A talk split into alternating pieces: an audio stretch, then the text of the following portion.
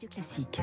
Il est 7h24, c'est l'heure de retrouver Marcelo Vesfred et David Abiker. Bonjour messieurs. Bonjour. Bonjour François. L'info politique avec vous, Marcelo Vesfred, grand reporter au service politique du, du, Parisien. Le Rassemblement national poursuit sa tentative de dédiabolisation.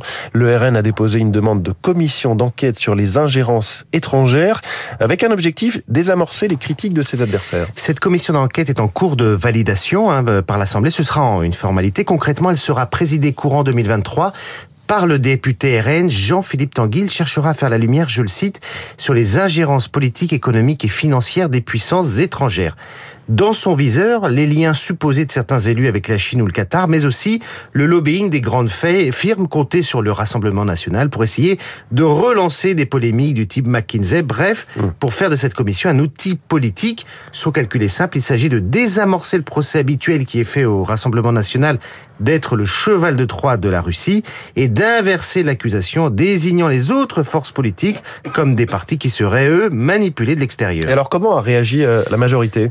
élu résigné euh, me disait hier, on n'a pas le choix. Chaque groupe a le droit d'organiser sa commission d'enquête, c'est vrai. Euh, le parti Renaissance devrait hériter du poste de rapporteur. Ce sera probablement le député Pierre-Alexandre Anglade qui aura cette responsabilité En clair, il devrait tenir la plume pour rédiger le rapport, ce qui est stratégique. Oui. Mais dans la répartition des rôles, c'est le président, donc le Rassemblement national, qui décidera de l'ordre du jour, donc des personnes à auditionner. Bref, il va y avoir une euh, intense bataille entre l'extrême droite qui voudra tirer l'enquête dans le sens, dans un sens, et les macronistes qui essaieront de revenir à la question russe. Le Rassemblement national s'opposera-t-il, par exemple, à la convocation de Jean-Maurice Ripper, l'ancien ambassadeur de Russie, qui a prétendu il y a quelque temps que des politiques allaient chercher des valises de billets à Moscou? On verra bien. Cette commission d'enquête, elle s'inscrit en tout cas dans un plan de dédiabolisation globale.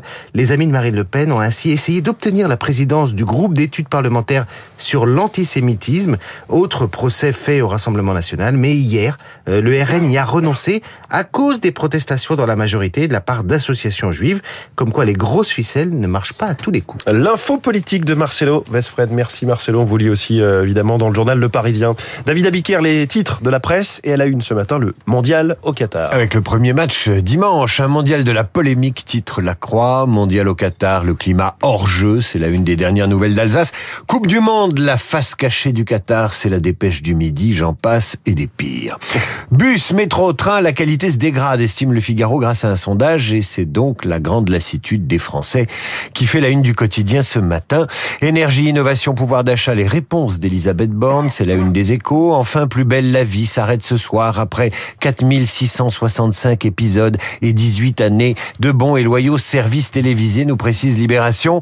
Moins belle la vie, titre le Midi Libre. Enfin, les échos week-end vous racontent comment Lévis a ranimé la légende d'un jean menacé de banalisation, tandis que le Parisien Week-end met Édouard Baird en couverture à l'occasion de son prochain spectacle intitulé Le Journal de Paris. Ça méritait d'être dans une revue de presse.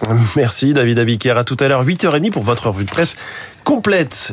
Euh, bonjour Renaud Blanc. Bonjour Monsieur François Geffrier. Vous nous accompagnez jusqu'à 9h pour Eh la oui. matinale de Radio Classique. Quel est le programme? Alors, première invitée de cette matinale, Marie-Ange Sangui, rédactrice en chef du magazine Espace et Exploration. Marie-Ange Sangui pour comprendre la mission du vaisseau Orion qui fait actuellement le tour de la Lune. Objectif Lune dans une dizaine de minutes, juste après le journal de 7h30. 8h05, nous ferons le bilan de la COP27, une COP où les pays du Sud s'opposent à ceux du Nord. La question euh, financière toujours au cœur des débats en Égypte. On en avec le monsieur environnement de Radio Classique, Baptiste Gabory.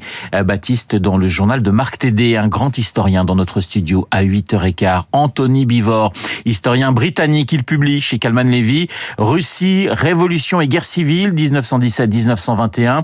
La Russie d'hier mais aussi celle d'aujourd'hui, Nicolas II, Lénine, Staline, Poutine, du dernier tsar au maître actuel du Kremlin.